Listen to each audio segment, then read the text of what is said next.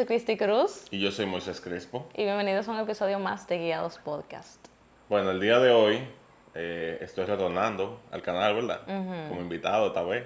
Oh, ya, Pero ya tuvimos una serie de, invitados muy chulos que nos eh, educaron bastante. Yo digo que, que, era necesario que tuvieran esa gente, ¿no?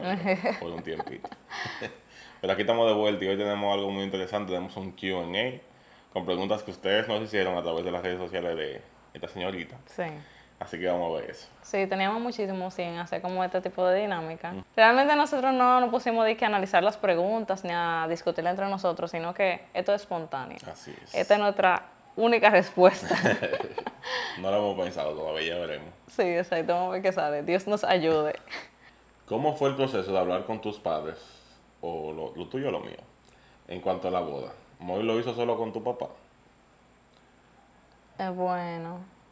Yo siento que eso fue un tema un poquito complicado por el tema de la pandemia, el tema de que nuestros padres estaban un poquito preocupados con el tema de la boda, el tema de tu familia también en ese momento. Fueron muchas cosas, porque antes, primero, decidimos casarnos, eh, o sea, decidimos ya, estábamos, el compromiso 2019.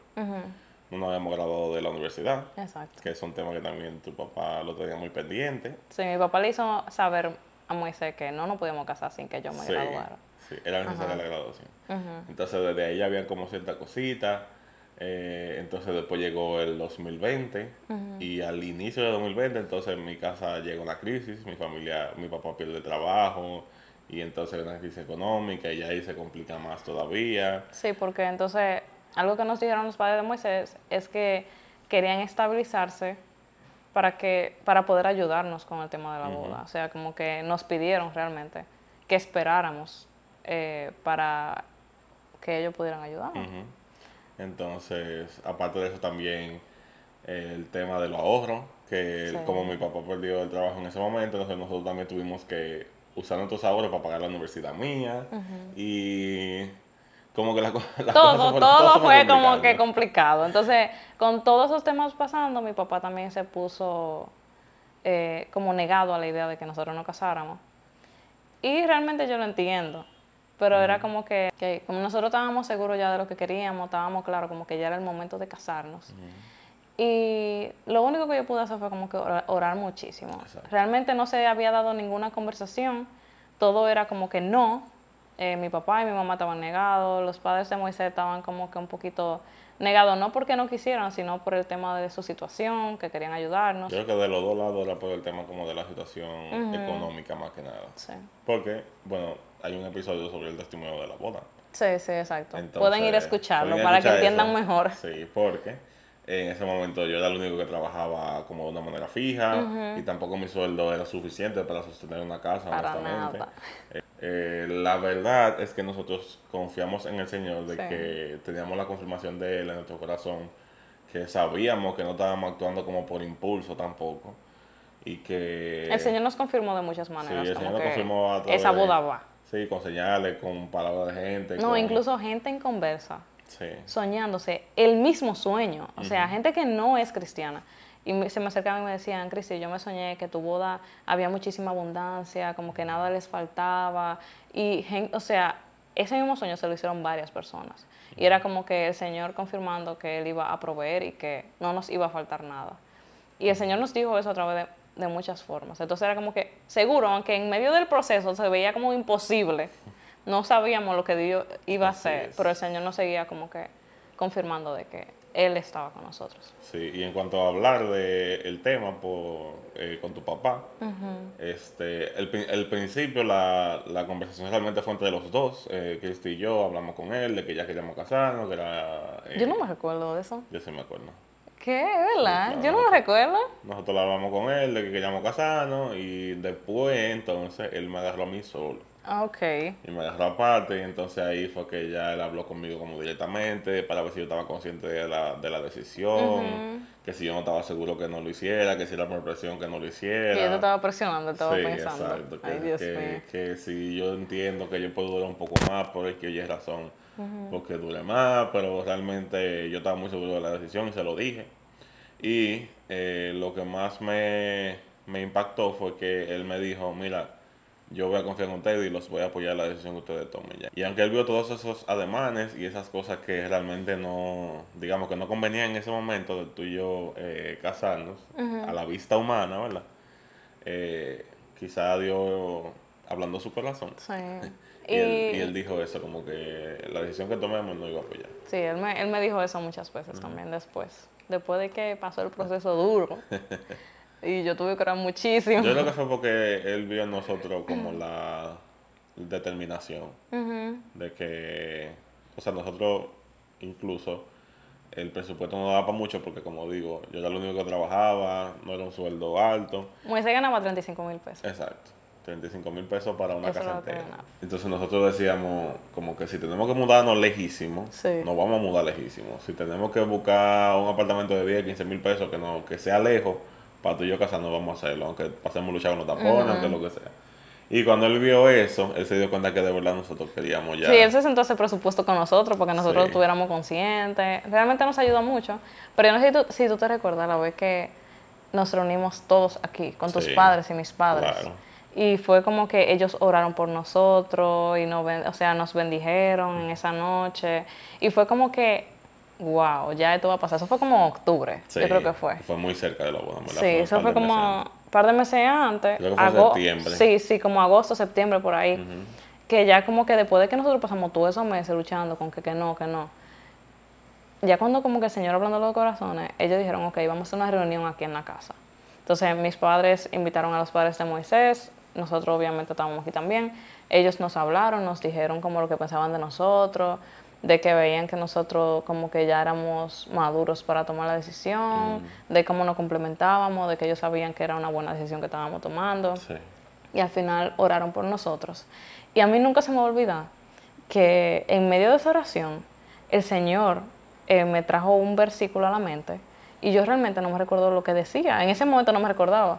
Y cuando yo lo busqué, era el versículo que dice como que el que habla del diezmo creo que en Malaquías, mm. que dice como que pruébame en esto. Entonces, fue como que el Señor confirmándome ahí. O sea, eso yo lo sentí como un trato muy personal del Señor. Y desde ahí fue como que, ok, yo entendí como que el Señor quiere que nosotros lo tengamos a Él como una prioridad en el tema económico. O sea, en el diezmo específicamente.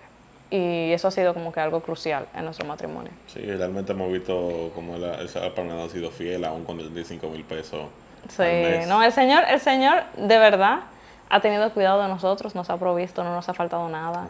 El Señor nos, nos ha guiado. Entonces, la siguiente pregunta. ¿En qué momento de la relación de noviazgo se hablan los temas sexuales?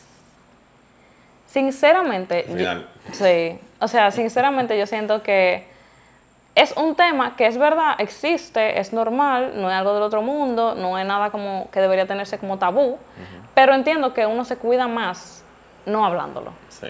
Porque al final es como que uno se pone como que en una posición de tentación cuando uno comienza a averiguar de más, cosas que uno no va a poder hacer en ese momento. Entonces, por ejemplo, en la consejería prematrimoniales, que ya se toma como varios meses antes de casarse, la gente se encarga de tratar esos temas. O sea, la persona que les esté dando la clase les van a hablar de ese tema. Y más, eso es de lo que más se habla antes de casarse. Entonces, yo les recomendaría que no lo hablen. O sea, de verdad, como que no hay necesidad de usted ponerse a tentarse con algo que usted no va a hacer. Entonces, ya cuando usted. Me gusta este, no, manito. No, no, no. Incluso Moisés y yo caímos en tentaciones sexuales por estar hablando y por estar dando detalles que no teníamos que estar dando. Y después, cuando el Señor nos restauró, yo entendí que yo no tengo que decirle nada a Moisés. Cuando yo me siento tentada, o sea, cuando yo me sentía tentada en el noviazgo, yo no le decía nada, yo simplemente ponía mi límite y le decía, no me abrace, no me dé beso, no quiero, punto. Incluso Moisés antes de casarnos, él decía que él estaba orando, creo que tú decías. Estaba preocupado, y decía, no, esta muchacha va, o sea, cuando nos juntemos y que ya que nos casamos, y yo que ella va a estar asustada y no, y no va a quedarse nada y va a salir corriendo. Yo estaba asustadito, sí. Pero no era que yo no pensaba en eso, era que yo estaba muy clara en que yo no, o sea, yo tenía que ser muy cuidadosa en el uso de las palabras para no llevar las cosas a donde yo no quería que fueran. Y era a deshonrar a Dios sexualmente. Entonces yo simplemente no hablaba nada con Moisés. Incluso antes de casarnos yo me recuerdo que Moisés comenzaba a, a preguntarme y a ponerme tema, yo decía a mi hermano. Pero de qué días antes de casarnos, sí, yo, sí, yo como sí. que. Pues, y yo, no, no, yo, no, yo, no voy a hablar eso con usted. y no era, espérate, que tú lo estás diciendo como que yo estaba diciendo cosas. No, no, no, no. Como que yo estaba tentando, ¿qué pasó? No, ¿Qué pasó? No. Aclara y aclara. No, no era nada del otro mundo, mi gente, no era nada. Eran yo ni me recuerdo las preguntas eran que eran. Pues eran como... No era como de que, de que, que sí. Que no, no, no, nada así. Pero yo sí creo que tú tienes que tratar esos asuntos sexuales tú. Sí. Si tú tienes un problema con la pornografía, con cualquier tema de inmoralidad sexual, yo creo que tú deberías de decir tratarlo, no con tu novio o novia, porque eso es, tú puedes tratarlo con un líder, con un amigo, con, o amiga, con alguien que que te pueda entender, tú sabes, que te pueda, y que sea de tu mismo sexo preferiblemente, tú sabes. Claro, claro. Eh, pero yo creo que si tú, tú sí sabes, si tú sabes que te vas a casar, tú tienes que tratar esos temas. Y yo creo que hablarlo con tu pareja ya es los últimos días después de firmar salir. Y yo siento que a veces eso viene porque realmente uno está en una cultura que le dice mucho como que tú tienes que probar antes de casarte y cómo tú vas a saber si te gusta o no te gusta. Y quizás las personas cristianas, obviamente como no tenemos relaciones antes de casarnos, deberíamos, ¿verdad? Obedecer a Dios en ese aspecto. Eh, quizás le llegue la duda como que, ¿y si después no nos va bien cuando nos casemos? ¿Y si cuando nos casemos no funciona? Como que nos dejamos envolver en esa mentira de la sociedad, que señores, eso no es así. O sea, hay datos comprobados de que los matrimonios tienen el mejor sexo. O sea, y al final también es como que tú tengas un lugar seguro donde tú puedes ser tú, donde tú estás descubriéndote a ti mismo junto a esa persona, esa persona te está descubriendo a ti, tú lo estás descubriendo a él, ustedes están como aprendiendo juntos y es hermoso. O sea, no hay que tener miedo, las cosas se van aprendiendo. Ustedes no pueden creer la mentira que vende nuestra sociedad de que la primera vez que tú tienes relaciones con alguien tiene que ser espectacular. ¿Por qué no es así? O sea, que si no, pues tú no eres para esa persona, como que todo tiene que ser perfecto desde el inicio. Sendo disparate. Entonces, al inicio puede ser un poquito, ¿verdad? Estamos descubriendo, vamos viendo cómo van fluyendo la cosa. Uno hasta se ríe en medio de eso, de cosas que pasan porque ya estamos en confianza. Pero con el tiempo es que las relaciones sexuales se van volviendo mejor. Entonces no tenga miedo. En el noviazgo no se ponga a averiguar. En el matrimonio usted va a tener todo el tiempo del mundo para averiguar todo lo que usted quiera. Hay gente que dice que, pero ¿y si después cuando ustedes tienen, cuando vayan a tener sexo no tienen química? Yo creo que la química se ve desde que, o sea, si hay química ya en la relación, y nos amamos y la forma en que nosotros compartimos es bien. ¿Por qué rayos no habría química después en el sexo? Porque ya, ya la hay entre nosotros, que es lo más importante. Exactamente. O sea, no podemos priorizar la química sexual o la química en el sexo que la química entre nosotros dos. O sea, si hay química entre nosotros dos y ya yo sé que tú me gusta, pues va a haber química en el sexo. Y al final, señores, como que yo entiendo que se trata de eso mismo, de priorizar nuestra amistad, nuestra relación, cómo nos llevamos, cómo nos hablamos, nuestra dinámica como personas. Claro. Y ya en las relaciones sexuales todo va a fluir, porque todo hablando se maneja y se resuelve. Entonces, lamentablemente en nuestra sociedad nosotros no estamos dejando, o sea, estamos comprando toda la mentira que nuestra sociedad nos dice. Y es literalmente para llevarnos a mal. O sea, no hay que estar averiguando nada antes de casarse. En el matrimonio usted va a descubrir todo lo que quiera y tiene tiempo, el tiempo que usted quiera para descubrir todo lo que usted quiera en ese aspecto. Entonces, disfrute su noviazgo, disfrute esa etapa, cierre bien esa etapa y ya en el matrimonio usted averigua lo que tenga que averiguar. Entonces, seguimos con la próxima. Dice, ¿un solo bolsillo o dos? Y otra pregunta que hicieron también fue eso, relacionado a las finanzas. Para nosotros, nosotros tenemos un solo bolsillo. Nos ha funcionado así. Nos ha funcionado bastante. O sea, por ejemplo, obviamente, ahí tenemos varias cuentas que están a nombre de uno o del otro, pero nosotros tenemos el conocimiento del dinero que entra en la cuenta de cada uno. Nosotros tenemos acceso a la tarjeta del uno y del otro también, en caso de necesitarla. También cada uno, o sea, es como si fuera nosotros ni siquiera es como que, ah, la tarjeta de Cristi. Cristi es la única que sabe, Cristi es la única que tiene acceso. Moisés se sabe mi contraseña, Moisés se sabe mi clave, yo me sé la de Moisés, yo tengo... Como que es como si fuera de los dos. Exacto, es como que ni siquiera nos ha pasado por la mente como que tu dinero, mi dinero. Es como que de nosotros. Y nosotros siempre tomamos la decisión en conjunto de lo que vamos a comprar, lo que se va a gastar, si se va a ahorrar. Eh, en qué vamos a ahorrar, cuál va a ser la próxima inversión. O sea, es como que esas decisiones siempre las tomamos en conjunto. Antes de comprar cualquier cosa, también es como que en conjunto, de acuerdo. Y realmente eso nos ha funcionado muchísimo. Nosotros nunca hemos tenido ninguna discusión, o sea, en ningún momento hemos tenido discusión en cuanto a dinero, ni en cuanto a manejo, absolutamente nada. Simplemente hablamos los gastos que vayamos a hacer. Y eh, si nos manejamos mal un mes, entonces nos sentamos, eh, revisamos, por ejemplo, en qué, gastamos. de más, cómo deberíamos ajustarnos, eh, cuáles son... Pero es como que todo eso en conjunto. Es como que los dos tenemos claro de que aquí no hay dinero tuyo y dinero mío. Esto es de los dos, queremos hacer que funcione, queremos como que manejar el dinero de la manera más sabia posible. Entonces, ¿cómo lo vamos a hacer? Y también nos gusta como informar los gastos que hacemos en caso de que vayamos a hacer. Ah, mira, mamá, me compré este poloche o no, tú siempre me dices, me lo voy a, comprar. O sea, nunca, nunca avisamos después de que lo compramos, sino antes de. ¿Qué tú crees si yo me compro esto? ¿Qué tú, crees? ¿Tú crees que sea bueno comprarlo ahora? a veces yo quizás veo algo que me gusta, lo quiero comprar y tú me dices, ¿qué tú crees si mejor esperamos el mes que viene? Pues ya te me gastamos mucho. Entonces, como que tenemos eso de tener las cuentas claras, tú sabes. Hay personas que, por ejemplo, yo he escuchado de personas que tienen eh, dos bolsillos, pero tienen uno en común. Tienen uno en común y entonces apartan dinero para cada uno y cada uno hace la compra que quiera con ese dinero. Un porcentaje de, la, de las compras. Yo antes era muy radical en cuanto a eso. Yo decía como que toda la pareja tiene que tener un solo bolsillo. Pero después, escuchando historias de otras personas, es como que uno no conoce. el por qué otra persona puede tener como que bolsillos separados. Por ejemplo, yo escuché de una pareja que lamentablemente uno de los dos es muy derrochador de dinero es una persona ya mayor, nunca manejó eso. Entonces, la mujer para encontrar paz, lo que hizo fue que ella maneja como que el dinero y se desenvuelve mejor así. Entonces, como que, obviamente yo recomendaría que tengan uno solo para que tengan como que ya esa mentalidad de que todo es de los dos, que no es que tú te Pero al final cada quien conoce su historia y por qué hace sus cosas. Pero también hablamos de una casa que tiene, digamos, un ingreso único, digamos, porque los dos trabajamos lo mismo y recibimos ah, un ingreso de una sola cosa. Ahora, yo he escuchado, eh, bueno, eh, hay una pareja que ellos son, eh, ellos trabajan en, finanzas, como quien dice, los dos. Entonces ellos dicen que ellos tienen dos bolsillos porque los dos reciben ingresos de dos partes diferentes. entonces tienen una cuenta en común a la que llevan todo lo que es el dinero de la casa, de todos los pagos de la casa, de lo que no puede faltar, el supermercado, el pago de la renta, el pago del carro, el pago de la luz, el agua, lo que sea que tengan que pagar.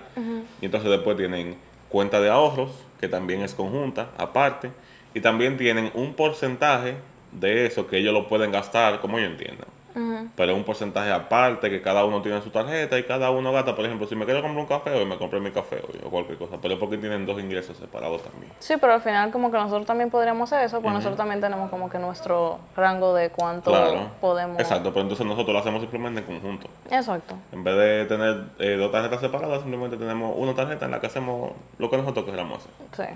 Sí. ¿Cómo manejar la gran diferencia entre ambos? A él no le gusta casi nada de lo que a mí me gusta hacer Así que él lo hace obligado o no se hace. Entonces es súper incómodo para mí. Tenemos casi un año. Bueno, eh, amiga. Para mí, yo siempre he dicho que para que una relación funcione es muy importante ceder. Y no solamente ceder, porque ceder puede ser de mala manera, sino interesarte genuinamente en esas cosas que a tu pareja le interesan. Claro. Por ejemplo, yo sé que hay cosas que te interesan a ti Vamos a poner un ejemplo así como al aire, los partos. te estoy exponiendo aquí. Ok. le ha dado con ver parto ahora en YouTube. Dios mío, tú no puedes otra cosa. ok. A ella le ha dado ahora con, con ver influencers que, que hablan de sus partos. no, que, que se graban pariendo natural. Eso no es normal. Eso y no sin anestesia. Eso no es normal, señor. O sea, pero eh, yo realmente no tengo una gran afición por esas cosas. Entonces, pero genuinamente yo voy y le pregunto, ¿y qué pasó aquí? ¿Y por qué pasó eso? Y cuéntame de esta parte, que sí, que porque yo tengo que... No, tú vas con tu cara asustado y me dices, ¿qué está pasando? ¿Qué está pasando aquí? ¿Qué tú estás viendo? Exacto. O por ejemplo, un ejemplo de Cristian hacia mí es, por ejemplo, que a mí me gustan mucho todos los deportes, absolutamente todos Si yo pudiera jugarlo y verlo todo, yo lo hiciera todos. Pero Cristi no es de, de, deportes. Ella es más como de, de ejercicio. De ejercicio, sí, de levantar, hasta levantar pesas si ella quiere, pero no de deporte per Pero genuinamente tú te acercas a mí y me preguntas, ¿y qué pasó aquí? Ah, y, y, Verstappen y Lando Norris en, en Fórmula 1. Sí, como que le busco tema de conversación Exacto. otras cosas. Y es como que, ok, esa persona, para ustedes ser compatibles, realmente, aunque tengan casi un año, para ustedes ser compatibles y para que esa relación perdure en el tiempo, él tiene que interesarse en ti. Genuinamente. Si yo estoy interesado en ti, yo estoy interesado en lo que a ti te gusta, yo estoy interesado en lo que tú haces. Porque yo, por ejemplo, a mí no me gusta el ejercicio que hace Cristi, que es cardio, eh, les, eh, o lo que sea. Pero yo le pregunto, ¿cómo te fue? Dime, ¿a qué le diste? ¿Cómo lo hiciste? ¿Cómo tuvo la clase? Dime de, este profesor, ¿qué tal? ¿Es duro? ¿Qué sé yo? Qué? O sea, lo hablamos, aunque sea, porque si a mí no me gusta necesariamente hacerlo, yo te voy a apoyar y te voy a acompañar. Entonces yo siempre yo siento que esa persona no cede contigo, que hace la cosa por obligación y para ti es pesado que una persona haga la cosa por obligación eh, para ti. Y tú vas poco a poco a dejar de hacer las cosas que te gustan para no incomodarlo a él. Entonces, honestamente, yo siento que si sigue por ese rumbo, esa relación no va a funcionar o no te va a hacer bien. Yo entiendo que es demasiado importante el hecho de, identificar esas cosas a tiempo. Porque qué bueno que lo pueden identificar en el noviazgo. Y si hay que tomar una decisión de cortar la relación, entonces se puede tomar a tiempo. Pero lo que pasa es que lamentablemente así es como... O sea, uno no puede forzar a otra persona a interesarse en lo que a uno le gusta. Y lamentablemente va a llegar un momento en el que tú vas a seguir haciendo lo que te gusta, aunque esa persona no quiera. Y esa persona va a hacer lo que le gusta. Y así lamentablemente como que se van creciendo en direcciones opuestas. Entonces, para evitar esas cosas, como pareja, uno tiene que ser intencional en, como, en lo que dice Moisés, en yo interesarme genuinamente en lo que a ti te gusta, porque yo quiero que crezcamos juntos, o sea, que tengamos que conozcamos los intereses del otro, que conozcamos lo que el otro le gusta, lo que el otro piensa, lo que el otro quiere. Y aunque nos gusten cosas diferentes, encontramos como un espacio medio en el cual seguimos creciendo juntos. Pero si cada uno está por su lado, van a seguir creciendo separados y lamentablemente eso a la larga va a traer una separación mucho más dolorosa. Y tú lo dices muy claro, hay una gran diferencia entre ustedes eh, Entonces, siempre... como que, como que, según el punto de vista que yo lo estoy viendo, como ya lo dice, como que no hay mucha forma de tú resolver esa gran diferencia. Y si él no, pone de su parte, exactamente. si él no pone de su parte para resolver esa diferencia y hace la cosa obligado, a ti te va a pesar siempre y va a haber un punto que va a haber demasiada fricción en cuanto a eso. Tú vas a tener que o abandonar lo que tú, las cosas que tú haces, o él va a seguir siendo la cosa obligada que a ti no te va a gustar. Entonces, yo diría que no es que no hay solución, sino que tú tienes que comunicárselo a él. Hacerle saber lo que tú sientes, hacerle saber lo que tú piensas y ver si él está dispuesto a interesarse más en lo que a ti te gusta. Eh, yo creo que esa sería la solución. Ahora, siempre yo he escuchado la frase los opuestos se atraen. Y yo no creo mucho eso. O sea, yo sí creo que es verdad. Uno no es igual a todo el mundo uno no, tiene los mismos gustos, a cada uno le gusta cosas diferentes, tenemos cosas diferentes, pero algo nos tiene que unir, algo nos tiene como que mantener juntos. Y al final, uno mismo es que busca esas cosas en común y crea esas cosas en común que nos hacen seguir creciendo juntos y seguir manteniéndonos unidos. Entonces, yo entiendo que para que la relación funcione, hay que hablarlo con él, ver si él está interesado en cambiar eso y comenzar a trabajar en ser intencionales en crecer juntos y hacer, aunque a, él no le guste, que sea parte de esa cosa, feliz y alegre. ¿Por qué? Porque a ti te gusta y tú eres la persona que la ama. Entonces, yo creo que eso sería. Ok, la siguiente pregunta dice, ¿cómo lidian con los familiares de ambos? Gracias a Dios, nosotros tenemos familias que son como llevaderas de lado y lado. Obviamente como humanos, siempre va a haber algo que quizás de otra persona no nos guste o como que no cuadremos bien, pero gracias a Dios como que no ha sido nada grave. Yo siento que nosotros hemos también eh, entendido cómo poner límites y establecer límites. Y sobre todo, o sea, nosotros lo hablamos entre nosotros y como que, por ejemplo, cosas que yo sé que a Moisés no le gustan, yo me he encargado de yo hacérselo saber a mi familia. Como que ah, no haga eso porque a Moisés no le gusta y yo no quiero que se sienta incómodo. Entonces, como hemos establecido esos límites. De manera personal, yo también, por ejemplo, si hay algo que me molesta que se hace en la familia de Moisés, yo establezco mis límites. O sea, procuro manejarme de la mejor forma posible para yo no estar, ¿verdad?, pareciendo como pasando por amarga o con una mala actitud. Entonces, yo entiendo que es saber establecer límites y uno eh, manejarse cordialmente. Sí, realmente eso en otro caso. Nosotros nos llevamos demasiado bien. Para mí la familia de Cristi es mi familia también.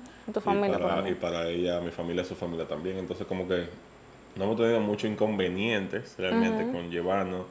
Eh, porque yo me llevo demasiado bien con sus padres y ella también se lleva demasiado bien con, con mis padres. Entonces como que... Yo diría, por ejemplo, yo hice un episodio con mi suegra hablando acerca de eso. Sí. Y hablamos acerca de límites, hablamos acerca de cómo manejar las situaciones difíciles. Entonces, si ese episodio les suena como que les puede ser de bendición, les recomiendo que vayan a escuchar. Y yo sé que ahí, quizá la persona que lo pone es porque eh, quizá hay ciertos roces entre la familia, pero yo creo que, que hablando la cosa como adulto y con respeto, todo se va a manejar. No, y también es saber que primero, bueno, eso lo hablamos en el episodio con mi suegra, pero aquí, okay, pero aquí rapidito yo diría que con tu, o sea, la pareja tiene que hablar las cosas claras. Y si, por ejemplo, mi problema es con la familia de Moisés, entonces, si ellos hicieron algo que me ofendió o que no me pareció bien a mí, entonces Moisés que tiene que establecer límites con su familia. Así mismo, si mi familia hizo algo que a Moisés no le gustó, entonces yo tengo que establecer los límites con mi familia para cuidar así como que la relación de Moisés con ellos y saber que ellos sepan que yo estoy de acuerdo con eso que Moisés está diciendo.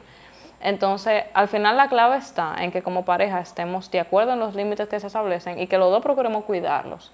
Porque yo he visto parejas que una de las parejas le dice, a mí no me gustó esto, y al otro no le importa. No le importa. Y, no, que tu, mamá hizo esto y a ti. Y, lo que le dice es que tú eres una ñoña, tú no debes... Te quejas, mamá, que si yo qué. Entonces, eso sí trae muchos problemas en el matrimonio. El que los dos no estén de acuerdo en los límites que quieren establecer con la familia. Entonces, yo diría que la clave está en que como pareja sepan comunicarse bien, eh, sepan guardar bien los límites como pareja, no de que uno de los dos, sino juntos. Y ya, yo diría que es eso. Yo diría que es eso. Ok, esto me pareció un ching graciosa. Dice, han dicho que Moisés cocina. ¿Cómo manejan eso en un país donde la mujer es la que cocina? En verdad, eso fue algo que a mí me trajo un poquito de frustración antes de casarme, porque eso era algo que a mí me sacaba mucho en cara. O sea, el hecho de que...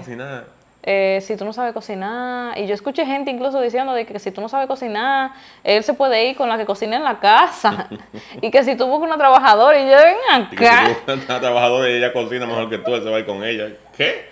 Yo me quedaba como impactada con esa clase de comentarios, pero como que Moisés siempre ha cocinado desde que éramos novios gracias a Dios, no es que yo me he quedado de que sin saber hacer nada. Moisés me ha enseñado, por ejemplo, ya yo sé hacer pechuga, ya yo sé hacer víveres, ya yo sé hacer arroz, ya yo sé hacer carne, ya yo sé, como que ya yo sé hacer muchas cosas. No es verdad que yo te voy a hacer un risotto como lo hace Moisés, nunca en la vida, o que yo voy a hacer algo más elaborado como lo que Moisés hace, todavía no. O sea, no voy a decir nunca en la vida, todavía no. Pero realmente no ha sido un tema para nosotros. Gracias a Dios también tenemos la dicha de que como somos, eh, ¿cómo se diría la palabra? Se me olvidó la palabra. Freelancer. Ajá. Como somos freelancer y tenemos como libertad en nuestro horario, de que nos dividimos las comidas. Y mayormente, o sea, Moisés cocina, yo friego, o si un día yo cocino, como que no hay ningún tema con eso. A mí no me molesta estar en la cocina. O sea, a mí me, incluso yo antes no fregaba, pero ya yo estoy cocinando y fregando porque no me pesa. O sea, yo tengo una pasión por la cocina. ¿Tú no tienes esa pasión por la cocina? No, me desespera la ah, cocina. por ejemplo, si, si yo tengo que durar dos horas cocinando un plato, yo voy a durar dos horas. Fíjate que, que a los Ay, 25 no, minutos eso me pone loca. A los 20 minutos me está preguntando ya, mira, ¿y, qué es lo que pasa? No está lista la comida. Eso me pone loca, eso yo no puedo con eso. Entonces, como que yo no siento que eso tenga que ser un problema, simplemente... Ah, no, ¿y, quién es que cocina en la casa? La gente se sorprende cuando yo digo, ah, no, yo, soy el que cocino en la casa. Y en serio, que yo qué sé. Sí, pero entonces por ejemplo, yo entiendo que también ahí viene la cosa de dividirse las tareas del hogar, porque entonces yo limpio en la casa, yo ordeno en la casa, entonces yo busco como que en ese aspecto yo me encargo de la casa. Yo no tengo pasión por limpiar, que si tiene una pasión impresionante por barrer y, sacar agua, tirar agua aquí como... Le fascina tirar agua. Entonces, es como que a Moisés le gusta estar mucho en la cocina, él lo disfruta, puede durar dos horas ahí. Yo me vuelvo loca si tengo que durar más de media hora en la cocina. yo no puedo, pero yo puedo durarte una mañana entera limpiando la casa. Entonces, para nosotros eso no ha sido ningún tema. Obviamente yo he puesto de mi parte para ir aprendiendo, no es que me he quedado, como ya les dije, no, es que me he quedado si, yo, si yo estoy trabajando en la calle, que yo puedo hacer un arroz con, con, carne y su ensaladita y yo llego a mi casa y, y la comida está lista. Exacto, no diga que Moisés va a pasar hambre si un día él no puede cocinar. No, ya yo sé resolver, ya yo sé hacer más cosas que cuando me casé al inicio. Entonces yo entiendo que de eso se trata, de uno, o sea, a mí no me gusta la cocina, pero ya yo estoy dispuesta a hacerlo. Si tengo que cuidar a Moisés, si tengo que ayudar, si tengo que un día agradarlo a él, si quiero agradarlo, entonces yo lo hago. Entonces, la última pregunta, que para mí es muy importante, dice, ¿cómo fortalecen su relación con Dios juntos? Es algo en lo que Moisés y yo estamos siendo muy intencional. Em, en el hecho de crecer juntos en el Señor. De verdad como que el Señor nos ha estado como que ha estado tratando mucho con nosotros, nos ha como puesto en, nuestro corazón ese deseo como de buscarlo más, estar más con Él, de pasar más tiempo en la presencia del Señor. Y lo que hemos estado haciendo es, estamos leyendo la Biblia juntos, estamos meditando en la palabra juntos, orando juntos. Y yo siento como que, ahora te voy a exponer. Em, hace un tiempo, yo comencé como que a buscar Moisés para eso, como que ven, vamos a leer la Biblia, pero no era ni siquiera por nada, sino porque yo quería que hiciéramos eso juntos. Entonces, como que dos semanas después de eso, Moisés me dijo, Moisés me dijo que él estaba orando y que él estaba pidiendo al Señor como que, que me pusiera a mí, como para que lo buscara para leer la Biblia, para buscarlo a él. Y no porque ya no lo hiciera, sino porque yo tengo eh, un defecto de que yo no, a mí no me gusta leer en general. O sea, yo solamente leo artículos o historia, pero por ejemplo, eh, yo no leo ningún tipo de libro, de verdad. Yo, yo soy muy malo en eso y lo reconozco 100%, incluyendo la Biblia. Entonces, como que yo le pedí al Señor, como que mira, Señor, por favor, pon en ella el que me diga a mí para yo hacerlo. Porque yo quiero leer tu palabra, pero de verdad no me sale. Como que yo fui muy honesto con el Señor, de verdad. O sea, yo odio leer. Sentarme a leer para mí como es como difícil. Entonces hacerlo con, contigo es como más llevadero para mí. Entonces yo le pedí al Señor que te pusiera eso a ti, que me dijera. Y de verdad, o sea, como que me sorprendió muchísimo porque literal eso, eso era lo que estaba pasando. De que yo estaba invitando a Moisés y dije, ven, vamos a leer la Biblia, vamos a estudiar, después terminábamos orando. Y sinceramente yo comencé a ver como que el cambio en el ambiente de nuestra casa. O sea, cómo los dos comenzamos a, o sea, a cambiar como que lo que estábamos escuchando, en nuestras palabras se comenzaba a notar más como que el Señor estaba más presente en nuestras conversaciones, más presente en nuestra mente, más presente como en nuestras decisiones. Entonces, eh, yo quiero compartir algo aquí importante y es que antes yo pensaba como que me sentía frustrada porque yo decía como que no, Moisés tiene que buscarme a mí para orar y para leer la Biblia y que Moisés tiene que ser sacerdote por eso. Y yo vivía como que ya esperando eso. Y algo que yo he ido entendiendo es que si ya yo tengo la destreza de poder como que leer más la Biblia y como que ser más intencional con eso, entonces yo debo ser intencional en ayudarlo a él. Y con eso, no es que yo soy, estoy siendo la, eh, que la sacerdote del hogar, porque no es así, o sea, mi rol no va a cambiar, porque yo he visto personas que piensan así, como que el que es más espiritual es la cabeza del hogar, y la Biblia nunca dice eso. La Biblia siempre dice que el hombre es la cabeza del hogar té como té. Esa es la cabeza del hogar. Entonces, como que antes yo, gracias a Dios el Señor sacó eso de mi cabeza, pero yo pensaba que era así, como que, eh, como que yo era más espiritual, una estupidez, que yo era más espiritual, entonces como que eso estaba, como que, que él tenía que poner, como que atacando a Moisés prácticamente. yo estaba flojo, yo no era de Dios, yo estaba flojo. Y algo que el Señor ha estado tratando conmigo es eso, como que ayúdalo. Y tú no estás haciendo la, tú no estás haciendo la sacerdote del hogar, tú estás haciendo tu rol de ayuda idónea para que él pueda ser el sacerdote del hogar que Dios quiere que él sea. Entonces, yo entiendo que eso es algo que las mujeres tenemos que entender. O sea, si tu esposo no está como que quizá tan activo o le cuesta, porque eso es lo que pasa muchas veces, le cuesta orar, le cuesta como que sacar ese tiempo, ayúdalo. Como sea intencional en buscar ese espacio, en crear ese momento juntos y que no sea algo pesado porque no tiene por qué ser algo pesado. Puede ser algo que los dos disfrutemos. Por ejemplo, Moisés y yo estamos disfrutando muchísimo. Sentarnos a la mesa, eh, leer el contexto y comenzar a compartir lo que vamos leyendo y ver como que cómo nos llama la atención, qué Dios nos está diciendo, ver cómo lo vamos a aplicar, hablar como de, literal, nosotros armamos toda una conversación de todo eso. Y es como un momento que estamos disfrutando muchísimo. Entonces nosotros estamos haciendo eso y de verdad, de verdad, eh, yo he sentido el cambio en, en el ambiente de nuestra casa, en nuestras conversaciones, en nuestras vidas desde que comenzamos a estudiar la Biblia juntos. Yo creo que 100% importante es simplemente ser como intencional. Eh, como tú decías, si tu pareja, tú lo ves como medio flojo, pues entonces meterle la mano. Mira, vamos a orar, vamos juntando a, leer la palabra juntos, ven, vamos a analizar la palabra, porque realmente la palabra sí tiene poder. Y realmente yo he visto como el Señor ha cambiado mi vida durante el tiempo que tenemos haciéndolo, como que mis palabras son diferentes, mi temperamento es diferente, mi forma de actuar es diferente como que la palabra sí tiene poder. El aprender del Señor, el, ver lo que el Señor quiere para tu vida, que da su palabra, porque eso es lo que Él habla directamente a ti. incluso yo me recuerdo que eso, o sea, eso fue la semana pasada, pero a mí me, como que me gustó mucho. Fue un día de la semana pasada que literalmente abrimos los ojos cuando nos despertamos y tú comenzaste a orar, así como que, Señor, gracias por esto, gracias por lo otro, que era algo como que no habíamos hecho nunca. O sea, ni tú ni yo. Entonces, como que eso me pareció como que, qué lindo. O sea, qué bueno que nosotros estamos haciendo eso. Y más como que tú estás tomando mucho la iniciativa para orar. Y como que me llama y me busca y como que vamos a orar por esto. O de repente de la nada comienza a orar. Entonces... Algo así. Ajá. Cuando ya me peleé así. No, tampoco, explícame. mentira, mentira. Nunca haría eso. Gracias, porque ahí yo sí me quillo. Ahí sí es verdad que el Señor va a tener que. y tú. ¡ah! Pero, de verdad, como que. O sea, no tiene nada de sentido. Eso que, que muchas veces como mujeres hacemos. Que nos, llega, nos llenamos de orgullo, porque al final eso es orgullo. De pensar que nosotros somos más espirituales y que estamos más con el Señor y comenzamos a atacarlo a ellos.